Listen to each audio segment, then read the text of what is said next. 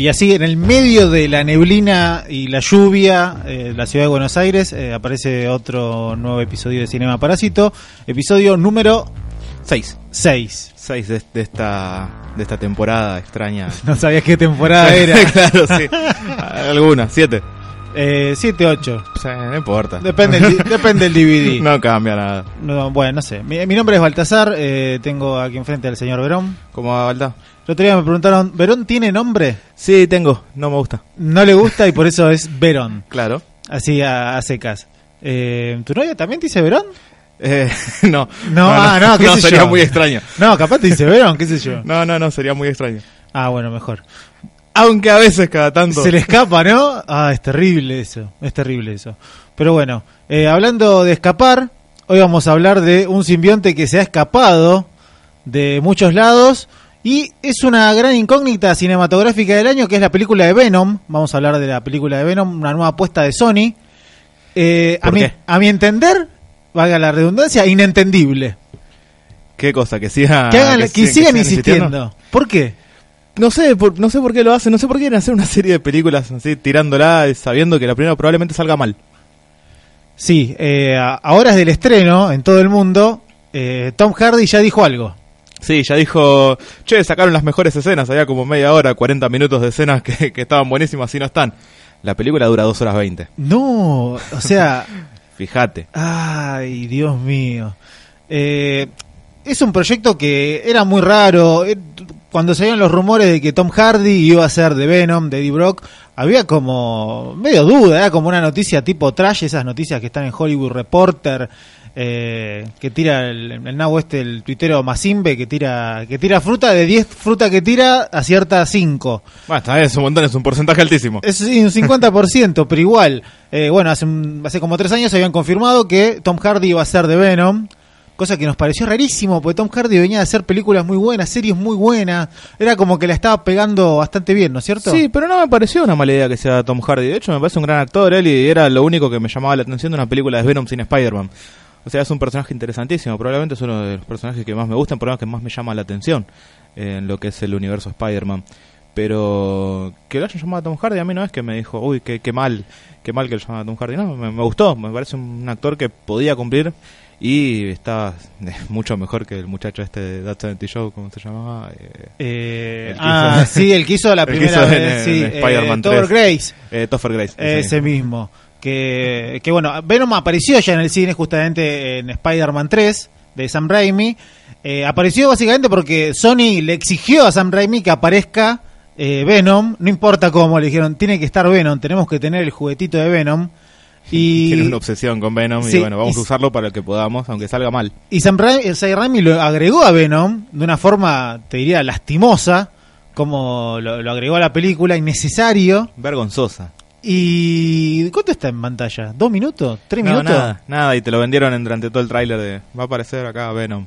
Entre una de las grandes fallas que tiene Spider-Man 3 está, está Venom, aparece poquito. Está el Duende Verde 2, que aparece poquito. Y está Sandman, que es el, eh, un héroe flojeli de todos esos, como protagonista y todo mechado así y salió Spider-Man 3, que económicamente, recordemos, le fue muy bien, pero bueno, de crítica no, no pudo zafar. Pasa que ese Spider-Man tuvo la ventaja que se vendía solo. O sea, ya, ya gustaba, era como Spider-Man siempre vende. Cuando vos buscás en... Busca, busquemos mochilas para chicos cuando empiezan el colegio, jardines. Las mochilas que más encontrás son las de Spider-Man y las de Batman. O sea, Spider-Man es un personaje que se vende solo, no importa qué le metas, él va a estar ahí, pone la cara y ya llama la atención. Y no sé, por ahí salió muy mal Spider-Man 3. Y fue como lo que, no sé, no lo vi más a Tobey Maguire después de Spider-Man 3. Bueno, recordemos que después de Spider-Man 3, que liquidó a la franquicia del Hombre Araña preventivamente, después salieron la segunda remake de The Amazing Spider-Man, eh, que Andrew también... Garfield. Ah, sí, Andrew Garfield hizo de, de Peter Parker. Salió mal, económicamente le fue bien, pero la crítica pesó más y terminó en la segunda, a que dio un reinicio que, eh, bueno, en, en manos de, de Tom Holland, que es el, el Spider-Man, ojalá que definitivo. El Spider-Man nuevo, el porno es el más joven. Y aún así, después del arreglo que hizo Sony para colaborar con Marvel, para sacar la película y que esté en Avenger y que esté también en la película individual, eh, insistieron y anunciaron que iban a sacar tres películas. Venom, que es la que se va a estrenar este jueves. Sí. Eh, Eh, ah, la, la que está... la de la gata. Black Cat. Y la del vampiro. Sí, la de. Ah, esa está confirmada con Jared Leto. Eh, Morbius. Morbius con The Jared Living Leto. Que eh, es rarísimo porque lo están anunciando como que reflotaron el tema ahora que se va a estrenar Venom. Pero es una incógnita que va a pasar con Venom con- en la taquilla por miles de cuestiones que eh, a esta altura de lo que es la historia del cine es como que te empiezan a, a generar dudas. Es que ya anunciaron estas cuatro, van a ser en total las que ya anunciaron. Ya se anunció que van a empezar a producir otras. Yo me acuerdo de Silk, creo que iba a ser una que iba a salir como el 2022. Ya planearon todo un, toda una cosa Pero extensa, larguísima de películas que sabemos que va a depender todo de cómo salga Venom ahora. Cuando tiran eso, 2022, 2023, es como, no sé, si bueno, me voy a comprar mi casa en tres años. Eh, no sabes si va a pasar eso, si te vas a comprar un auto, si te vas a casar. Pero es Marvel. Sí, no sabemos. no sabemos. No es Marvel, también hay que Eh, aclarar. eh, no, es el universo cinematográfico de Marvel de Sony. Sí, es muy raro la, la, la cooperación que están teniendo, porque Sony, que ha perdido mucho terreno a nivel cinematográfico, le pidió a Marvel como que lo ayude, lo ayudó con Spider-Man, pero a la hora de hacer Venom, eh, Kevin Feige, que es el, el- la, cabeza de lo que vendría a ser el universo Marvel en cine, en todas las entrevistas que le preguntaban por Venom, tomó distancia como si fuera un leproso. Eso no es mío, no. No, eso, no. nos corresponde, eso es de Sony. No. Ellos los que hicieron los cuatro fantásticos son. Sí, sí, sí, por eso. Cúlpenlos a ellos. Y después, eh, a mí siempre me mata que Kevin Feige dice eso y después salta el director de la película de Venom diciendo o haciéndose el misterioso si Tom Holland pasó por el set a filmar y me parece que, spoiler acá, no aparece Tom Holland. No, no aparece, aunque en la lista de actores que aparece tiran como por el medio de todo, como un Tom Holland que pasa desapercibido y no sé, por ahí, por ahí estuvo cerca. Capaz es una de las grandes sorpresas. Eh, Claro, capaz que es una de las dos escenas post créditos que están diciendo que va a tener. Ah, sí, hace mucho. Igual acá está el problema también. Ya se filtraron las escenas postcrédito y ya te las advierten. Y acá es muy chistoso porque si fuera una escena postcrédito de Marvel, o te diría que hasta de DC, que te las spoilean antes, te dicen, no, sabes que están así. Vos aún tenés ganas de ir al cine a ver la película.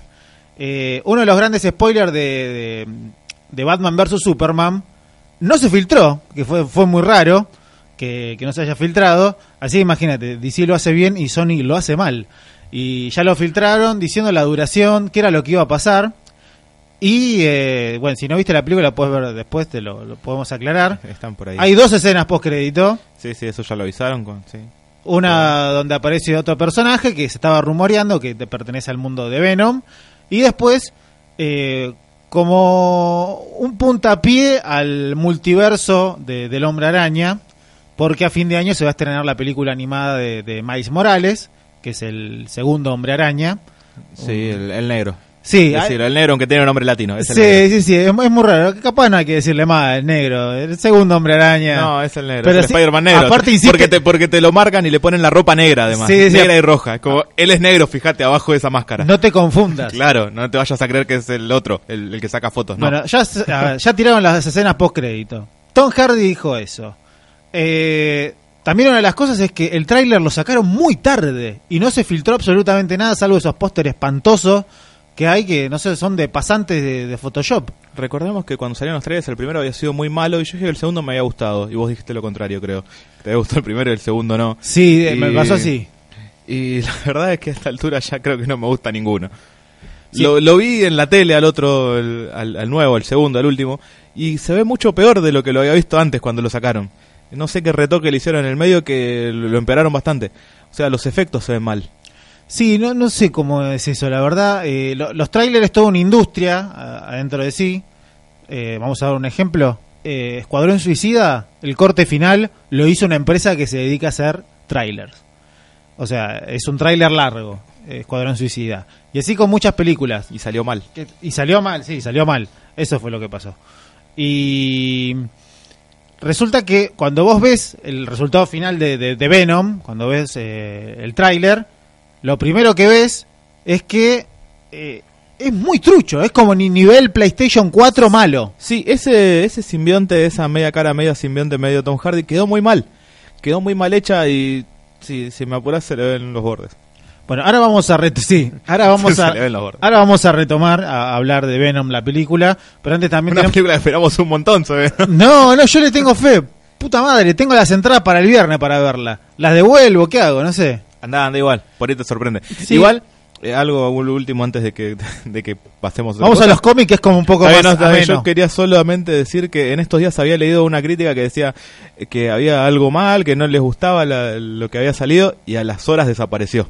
Oh. Así que quiero, que- quiero ver qué, qué onda la película. Estoy ese onda creepypasta, viste, de crítica de cine. No, no, no, pero o sea, yo la leía y, y hablaba mal de la película que no le había gustado, qué sé yo. Aparentemente están cerrados igual las críticas hasta el miércoles. Ah. Creo que le estaban prohibidas hacerlas y las bajaron en Bueno, horas. Capaz que es por eso. Probablemente, pero creo que, sé, que es un blog cualquiera que no te andas revisando todo, vamos. Mm, no sé. Bueno, vamos a ver cómo es.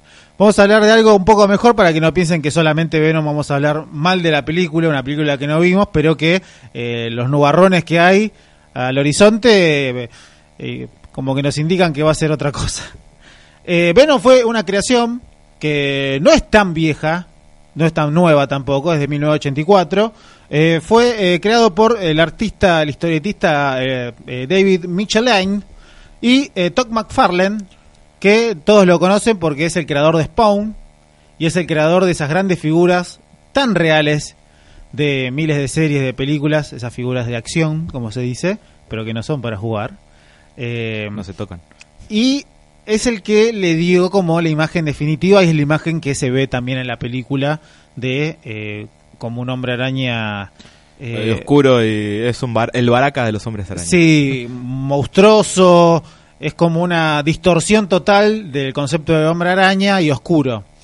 Eh, Tom McFarlane después se quiso ser eh, acreedor de cuando se fue de Marvel y se fue de DC también, porque de DC también le echaron el flea, eh, se quiso apropiar del diseño. Y en realidad el diseño del personaje fue un diseño que fue creado en 1984, en la primera aparición de lo que vendría a ser un proto Venom, que es en Secret War, que es un crossover de Marvel, donde todos los eh, personajes del universo Marvel aparecían en otro planeta compitiendo como gladiadores. Ahí aparece el traje negro de Spider-Man y aparece el primer encuentro entre eh, Spider-Man, entre Peter Parker y el simbionte. Es, es el clásico, es la clásica que después obviamente sacaron en, en la película de Spider-Man 3, que no tiene absolutamente nada que ver. Y le dieron otro sentido, me parece. Y eh, después, el personaje cuando vieron que tenía mucho potencial, decidieron cambiar el, el- al portador de, de Venom y eh, introdujeron a Eddie Brock, que vendría a ser como también una versión oscura de Peter Parker, no de Spider-Man. Alguien más interesante pusieron en su lugar para ocupar el lugar de Venom. Igual siempre se lo vio a Venom como el rival, la, la parte mala de Spider-Man, pero no, no sé qué tan malo es en realidad. Pero es más que nada un personaje más, más, más dual, más... Él hace su propia justicia, hace una cosa como Punisher, como Deadpool, me parece. Yo lo encarillaría por ese lado. Es malo para el resto del universo Marvel, pero malo él en sí no me parece que sea. No, en el universo Marvel, en los cómics, es el es uno de los antihéroes. Me parece que después de Deadpool viene Venom, de lo que vendría a ser lo- los villanos barra superhéroes, esa zona gris que está. Y después lo que hicieron, aprovecharon esto en miles de oportunidades y agregaron a Venom a diferentes grupos eh, de los cómics de Marvel, como los Thunderbolt, eh, los Vengadores Oscuros, Sí, los, los Dark Avengers, qué, qué cosa rara. los Dark nuevos. Cuatro Fantásticos también está. Y después una de las cosas que a mí me parece también que como que rosa también con Deadpool, ahora es un agente del gobierno, Sí, Venom. ahí quería llegar. Al agente Venom. Este Venom que no solo es un simbionte, sino que está lleno de armas y cosas. Y acá creo que es donde llega la parte más, más no sé, más controversial de Venom. No sé bien cómo calificarlo. Tampoco lo leí tanto, digo, la verdad, lo que es el agente, el agente especial Venom. Pero que sea parte de una cosa, una especie de X-Force que no es X-Force. eh, no sé, a mí no, no me termina de cerrar porque me parece que ahí sí cambiaron la esencia del personaje. Antes era un tipo que no era malo, pero acá ya lo- ahora, ahora está vestido. Sí. Está vestido como medio, medio militar. Suena como un cosplay. Claro. Está, no solo está vestido, sino que está vestido y tiene un cinturón de bombas. Estaba, eh, no sé, ¿te acordás del Mortal Kombat 3? Striker, el que tenía la gorrita para atrás. Me acuerdo que era Algo así quisieron hacer con Venom. inoperante. que- Claro, quisieron hacer algo así con Venom, que era un personaje que cerraba perfecto, pero ahora le dieron un, un toque de, no sé, de, de humanidad que no es necesaria. Es una gran frase, un toque de no sé, porque Claro. es un toque de no sé. A mucha gente igual le gustó esta versión de Venom.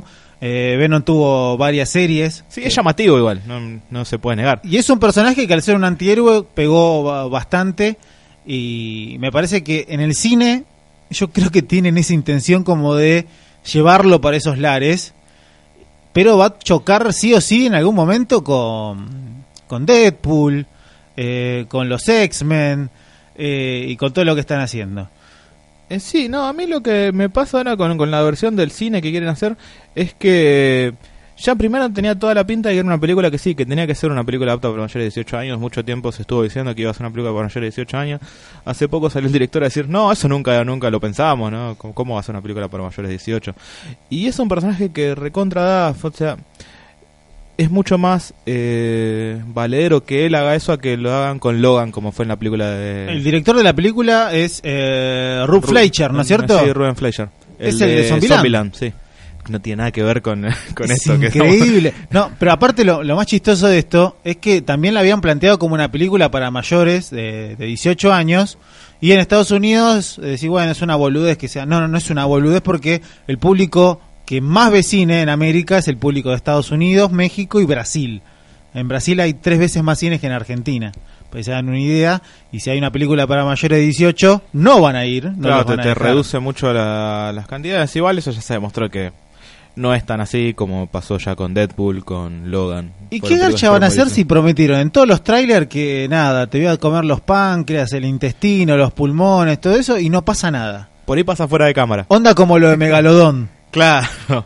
Que no puede reventar un globo después un tiburón de 160 Para los que no vieron Megalodón, les recomiendo que vayan a verla porque hicieron algo muy interesante que, bueno, eh, no queremos mostrar sangre, excelente. Entonces que el tiburón no mastique, que trague sin masticar.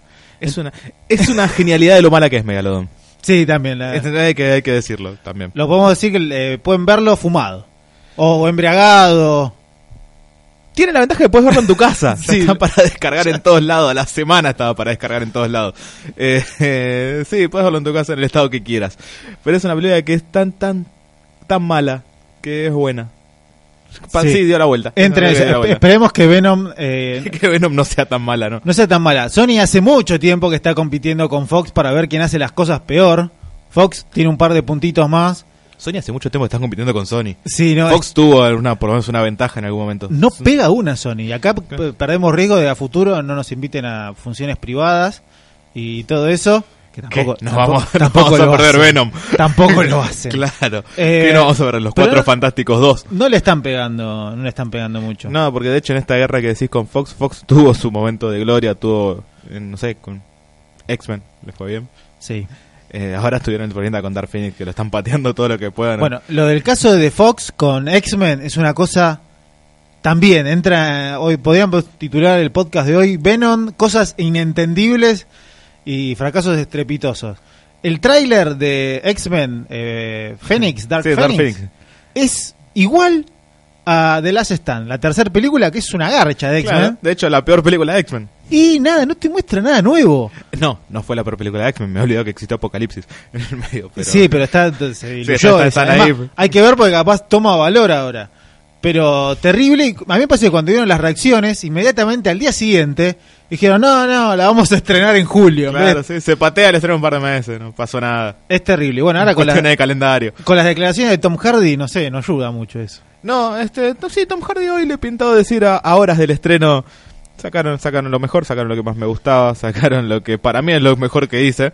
Eh, y no, no, no, no sé qué también pinta para el futuro de él dentro de esta... Es como que te estás por este universo. casar y a la, una semana antes eh, estás en un asado con tu familia y decís, no, no estoy tan enamorado igual. Es exactamente lo mismo. Es esa situación, sí, es como, eh, no tengo tantas ganas. No por- tengo tantas ganas es por el eso. compromiso, porque no sé, me le dijeron y me metieron presión. A ver, seguramente a Tom Hardy le pusieron toda eh, la papota eh, encima de la mesa. Seguro. Eso no tenemos la menor duda. Pero se la merece. Sea, se, se la fue ganando con el tiempo. Eh, el Bane de él no me pareció malo. No, no, no es malo. No es malo. Ah, Envejeció bastante bien que al resto de los villanos, me parece, de, de la trilogía de Batman. Pero bueno, me parece que hay mejores Venom. Hay otros Venom más copados. ¿Quién te hubiera gustado para hacer de Venom? Ah, te, te No, maté, actor, Sí. ¿quién me hubiera gustado que haga de Venom? Y me hubiera gustado que haga de Venom. Bueno, eh, bueno, es medio viejo capaz. Woody Harrelson me hubiera gustado. Aunque está en la película. Está en la película, sí, sí, ya está grande para mí. para Está ser- grande, me parece. Debería ser más. Igual debería ser alguien mucho más contemporáneo a lo que es Tom Scott- Holland. De hecho, este, eh, Tom Hardy también está grande. para- Está grande. Si no, me gustaría un Scott de Eastwood. Lo, lo veía, Ah, el hijo de Clint Eastwood. Sí, Sí, sobre todo porque es bastante mala onda y me parece como que Como Clint Eastwood. Sí, como Clint Eastwood y como Eddie Brock. Y me parecía como que tenía más, eh, más punchy. Hay buenas versiones de Venom, más allá Sí. del cómic, las películas. Eh, una de las mejores versiones para mí, y acá vos te debes acordar, es la del jueguito de arcade de eh, Marvel vs. Versus Capcom. Capcom, sí. Es excelente, ¿te acordás? Qué gran juego, sí, sí. Ahora lo- Para mí es uno de los lo- lo mejores juegos de, de la historia. eh, Marvel vs. Capcom. Donde tenés la versión de Venom, donde muestra eh, todo el poderío del simbionte eh, en unos gráficos de la puta madre. Y también me parece en segundo escalón está el de la serie animada de Spider-Man, que hay que ponerse Eh, de pie cuando la, la serie de animada de Spider-Man por eso son las mejores cosas que pasaron después de la serie animada de Batman en lo que es series animadas.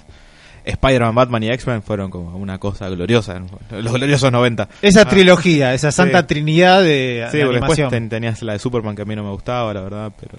Lo bueno que tenía la serie de Spider-Man y que también eh, agregó a Venom, agregó a, a Morbius.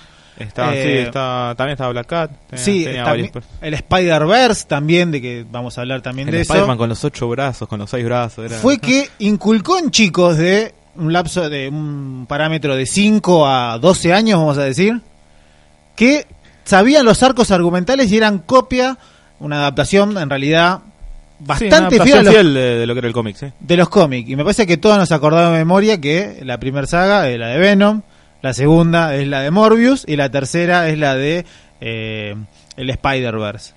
Me he olvidado lo bueno que era ese Morbius. Era muy bueno y tenía una historia que nada, había un momento que te olvidabas de, de, de Spider-Man y estabas enfocado solamente... Aparecía Blade también, Sí. aparecían también los X-Men en esa serie. Aparecían otros personajes de Marvel, porque Marvel siempre tuvo algo que a mí me, me gustaba mucho, que era la, la calidad de sus series animadas.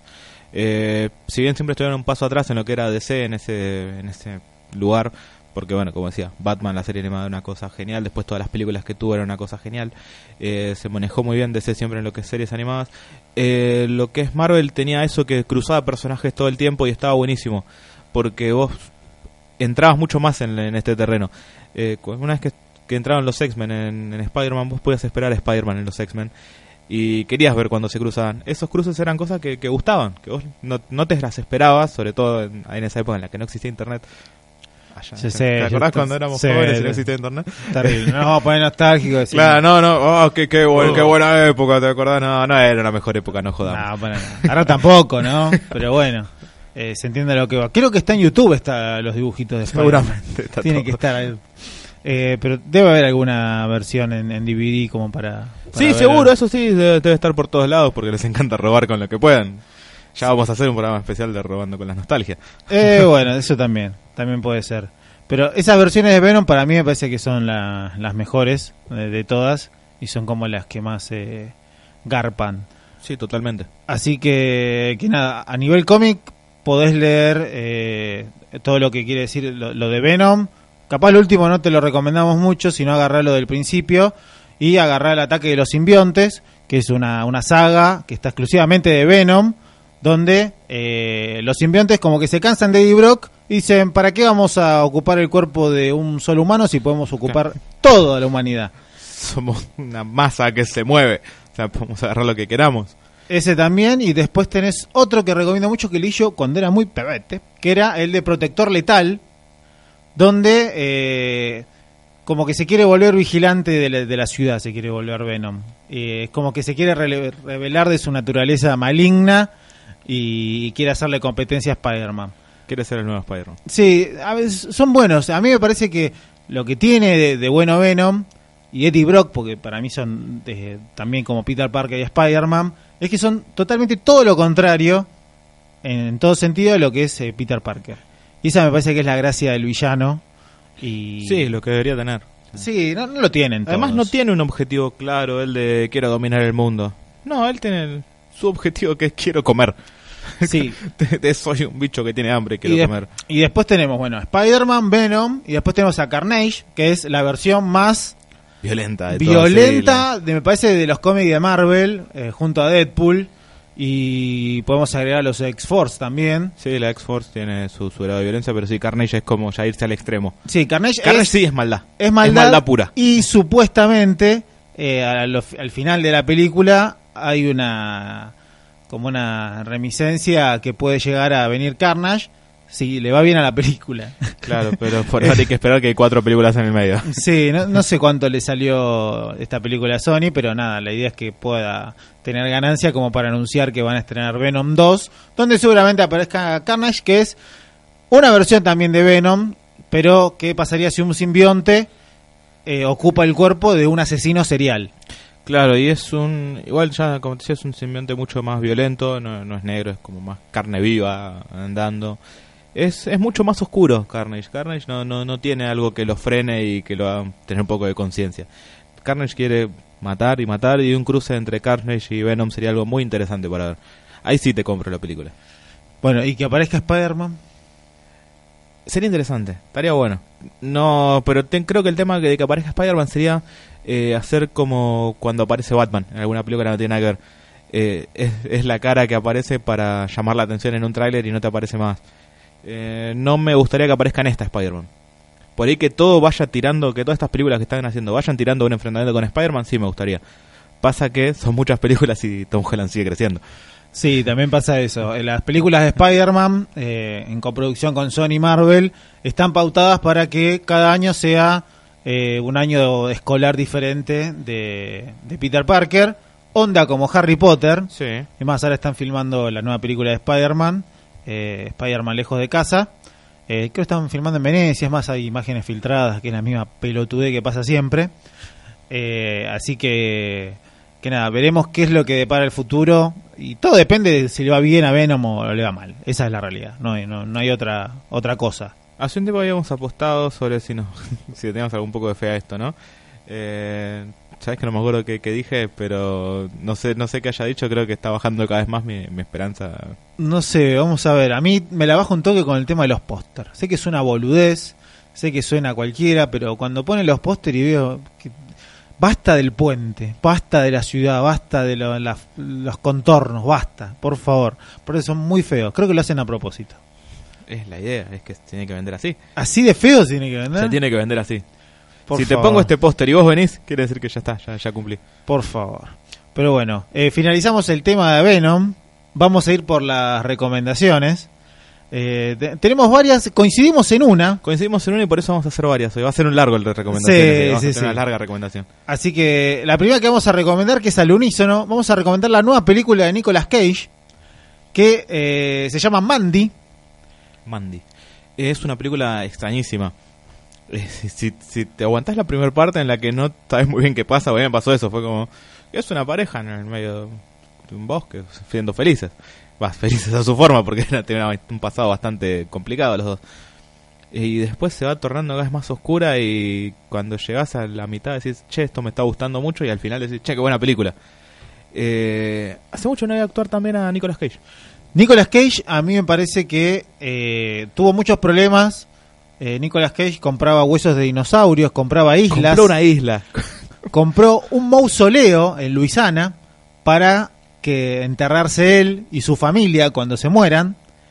Y para hagan una idea, eh, esa estructura que hizo en Luisiana en un cementerio, para los que no conocen o no están al tanto de Luisiana, los cementerios están hechos cerca de lagunas y de pantanos. Entonces, si vos haces una estructura con mucho eh, cemento, dicha estructura se va a ir hundiendo. Bueno, eso es lo que está pasando al mausoleo de eh, La, familia la, la familia Coppola del costado. Sí, la, sí, Nicolas Cage no se llama Nicolas Cage, se llama Nicolas Coppola, ¿no es cierto? Como, como todos los Coppola. Y se puso Cage por Luke eh, Cage. por Luke Cage.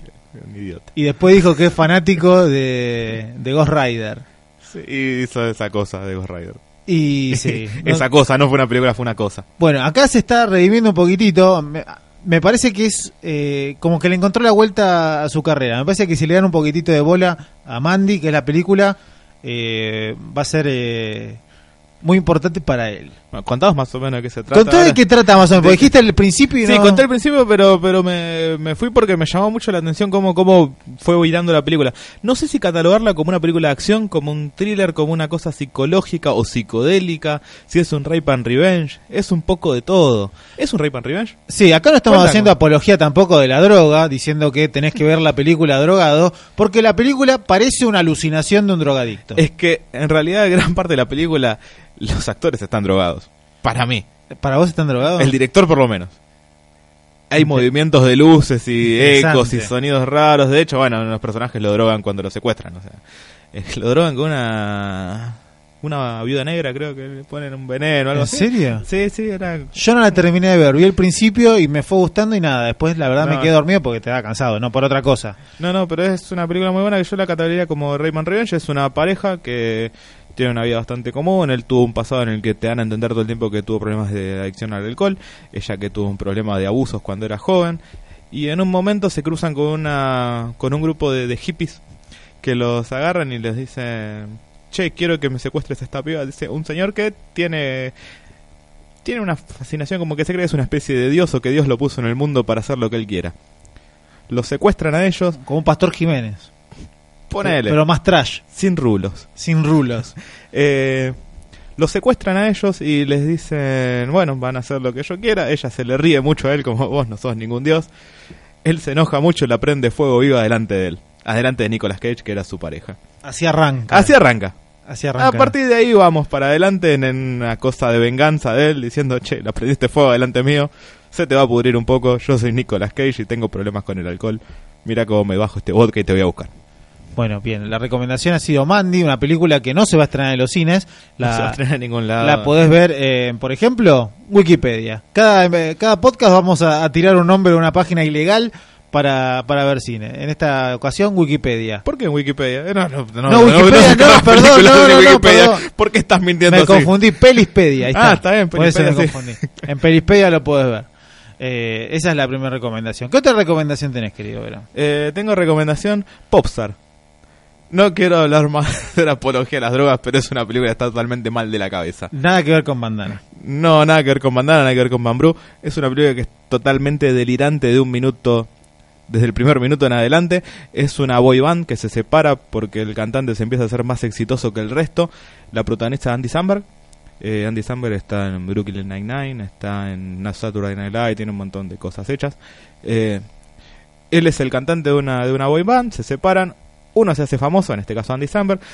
Uno empieza a ser músico de su banda nueva, aunque queda muy relegado en un costado. Y el tercero se hace granjero, porque se quiere alejar de todo, porque dice, él me cagó, me, me sacó la letra de una canción y yo no quiero saber más nada con la música. Se separan por este lado, se hace muy famoso, empieza a vender millones de discos, hace canciones que son extremadamente pegadizas y bizarras, como hay una en la que cuenta todo el tiempo, en la que sale con una señorita que se excita disfrazándose de Bin Laden.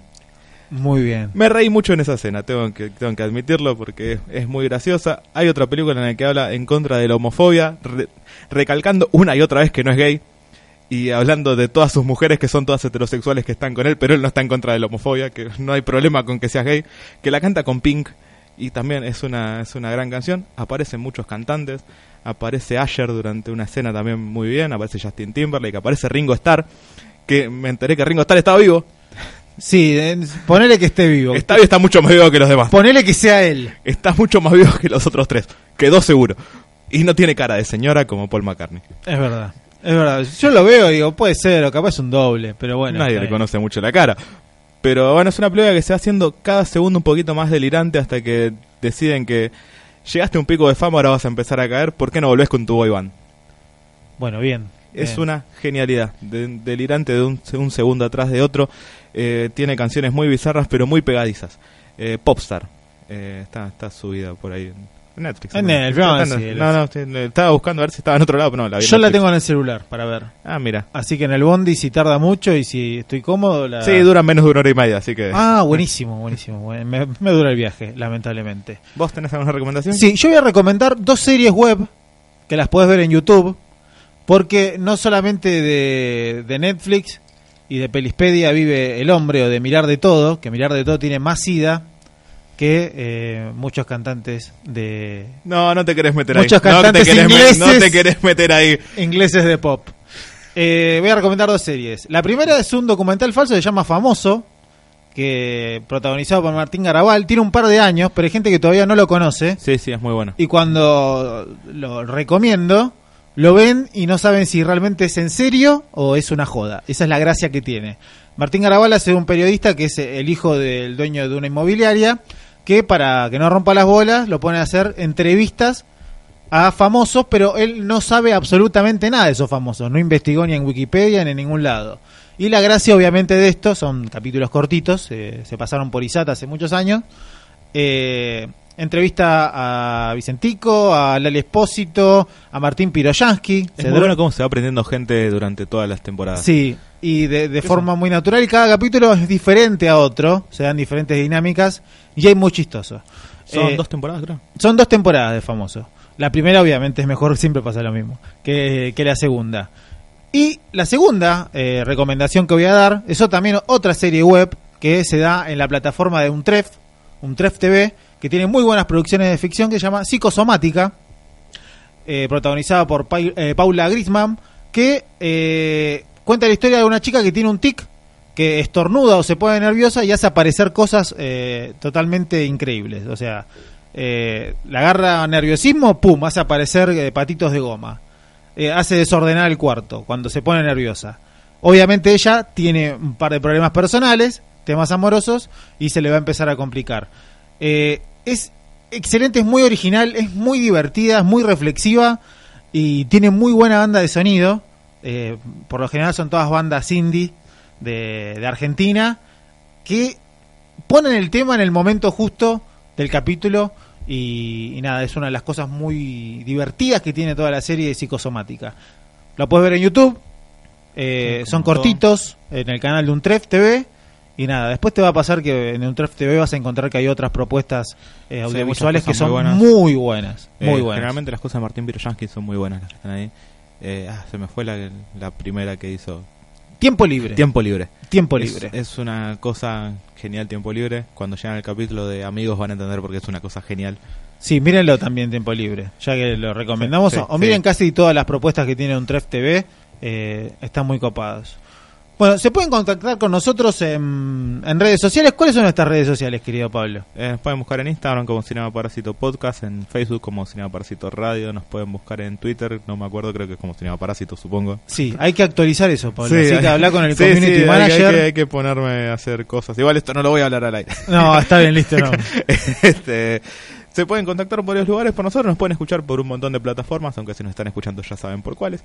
Puede ser por Evox, por iTunes, por eh, por Google Podcast, por ahí hay, hay varios lugares donde nos pueden escuchar. Y si Dios quiere, este mes de octubre vamos a estar eh, en Spotify y en Audio Boom. Buenísimo. A, a cruzar los dedos. Emoji de a cruzar los dedos. Dale con los, con los deditos así. Y bueno, tenemos sorteos. eh, vamos a sortear ahora a la brevedad el libro de Kryptonita. Kryptonita de Leandro Yo- de Leonardo Yola. Eh, libro en el que está basado la película Kryptonita.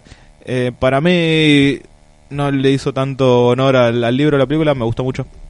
Ya, ya lo dije.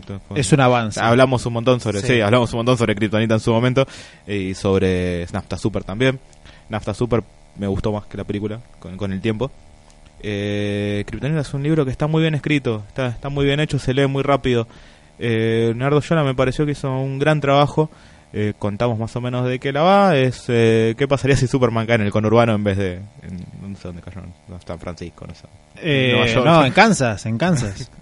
En Kansas. Eh, Eh, sí, si fuera ahí, ca- caería en el conurbano. Bueno, es muy buena la novela, la van a leer de toque, así que ahora después la vamos a sortear. Y también la semana que viene vamos a sortear la remera de Cinema Parásito. Preguntamos antes si a alguien le interesaba la remera, porque capaz decían, no, metítela en el culo la remera, ¿quién quiere eh, la remera de tu podcast? Y, no, hubo respuesta no. positiva, una Hubo- respuesta mucho más positiva, eh, pero igual se viene de arriba. Sí, qué sé yo. ¿no? ¿Cómo que la no? parte es linda, hay que decirlo. está buena, la está podemos buena. hacer igual. Así que bueno, eh, nos escuchamos eh, en otra emisión. Este ah, programa, este podcast. Sí, fue Ah. grabado en. En radioecléctica.com. Nada, tengo el cartel acá gigante. Sí, por eso mismo. Eh, nuestro operador eh, Lucho, gracias Lucho, como siempre. Así que nada, nos escuchamos en cualquier momento. Chau. Chau.